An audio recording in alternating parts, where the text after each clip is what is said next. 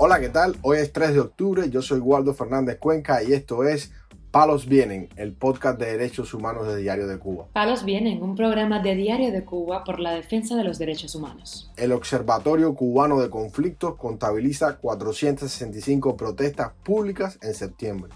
La presa del 11 de julio, Yunaiki Linares Rodríguez, fue golpeada en la prisión del Guatao, denuncia su madre. Familiares denuncian las precarias condiciones de los presos por manifestarse contra un apagón en Baracoa, Guantánamo. Autoridades penitenciarias retrasan la libertad condicional del preso político Yandier García Labrada. Lo más relevante del día relacionado con los derechos humanos en Palos Vientos. Comenzamos informando que el Observatorio Cubano de Conflictos registró 465 protestas públicas en Cuba durante el pasado mes de septiembre, un mes en que los desafíos a la represión con 105 acciones superaron a las denuncias por acciones represivas con 64. De las 465 protestas, 297 fueron por derechos económicos y sociales y 169 por derechos civiles y políticos. La Habana encabezó el número de protestas con 167 y le siguieron las provincias de Holguín y Camagüey. En el séptimo mes del año, los cortes eléctricos, la crisis de la salud pública y la carestía de alimentos siguió atormentando a los cubanos, desatando reacciones contestatarias en todas las provincias el régimen admitió no tener divisas para comprar los pocos víveres que se venden por la cartilla de racionamiento. La ola de violencia en el país, debido a la generalizada pobreza, ha aumentado, con 14 asesinatos, además de robos y asaltos, incluso en pleno día con armas blancas o de fuego. Por otro lado, cuestionar a Díaz Canel ha llevado a cientos de cubanos a los tribunales. En septiembre continuaron las expresiones de descontento con cacerolazos y pintadas, exigiendo que Díaz Canel entregue el país. Entre los 105 desafíos al, Estado policial que esta vez muestra el Observatorio de Conflictos, destacaron las barricadas por agua en el municipio habanero de Centro Habana y quejas en Holguín por las precarias condiciones en que se encuentran muchas escuelas. La represión en septiembre, además de opositores, apuntó también a artistas, cineastas, religiosos, youtubers e influencers, abogados y ciudadanos comunes descontentos. De las protestas contabilizadas, 64 fueron denuncias contra los más de mil presos políticos y sus familias. El recuento de 465 protestas en septiembre de este año representa un alza del 27% respecto a igual mes del año 2022.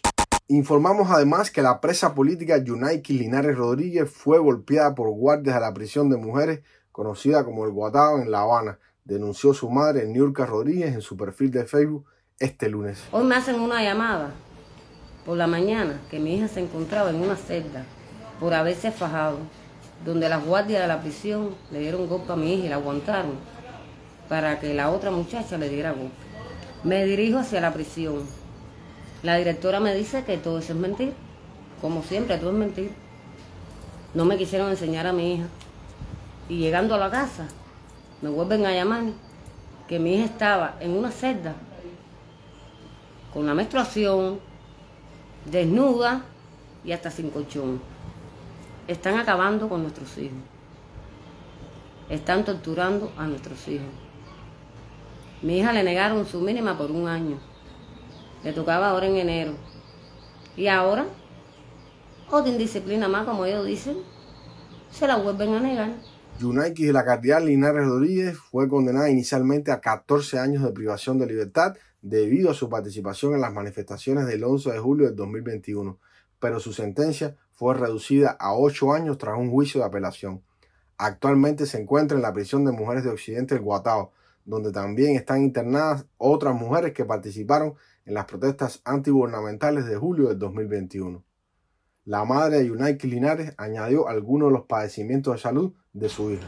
Están tomando represalias con nuestros hijos. Mi hija padece de hipotiroidismo. Mi hija no está diagnosticada porque es que no hay nada, no la pueden llevar un conduce. Mi hija es una asmática crónica. Mi hija está enferma y a ella no les importa nada. A ella no les importa nada. Y toman represalias porque yo los denuncio. Y así mismo me dijeron que si sigo haciendo denuncias, me iban a llevar mi hija hasta atrás. palos viene. También damos a conocer que se encuentran en precarias condiciones en la cárcel el matrimonio que recibió las más altas condenas por haber participado en la protesta popular en el malecón de Baracoa, Guantánamo, el 15 de julio del año pasado durante un prolongado apagón. Darianis Guerra Suárez, de 27 años de edad, madre de tres niños menores, permanece recluida en el penal de mujeres provincial de Guantánamo, donde cumple tres años de condena, mientras que su esposo, Ubensi Matos Montero, de 25 años de edad, recibió cuatro años de sentencia y se encuentra en el combinado de Guantánamo. Ambos fueron detenidos al siguiente día de la manifestación y procesados por el delito de desórdenes públicos.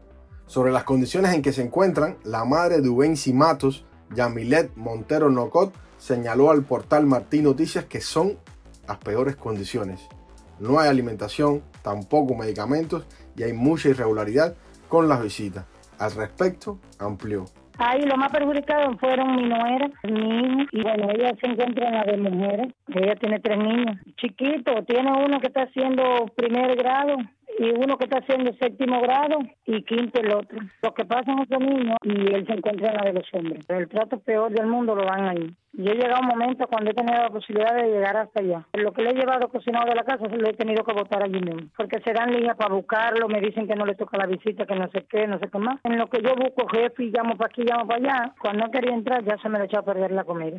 Bueno, yo tengo como dos meses, pero que no voy a visitarlo por motivo de la. Sobre el proceso judicial contra este matrimonio, Montero Nocot apuntó que se ensañaron contra ellos cuando había toda una multitud de personas en la manifestación y además fueron juzgados por desorden público y le imputaron más cosas. Yo puse un abogado, pero el abogado no hizo nada.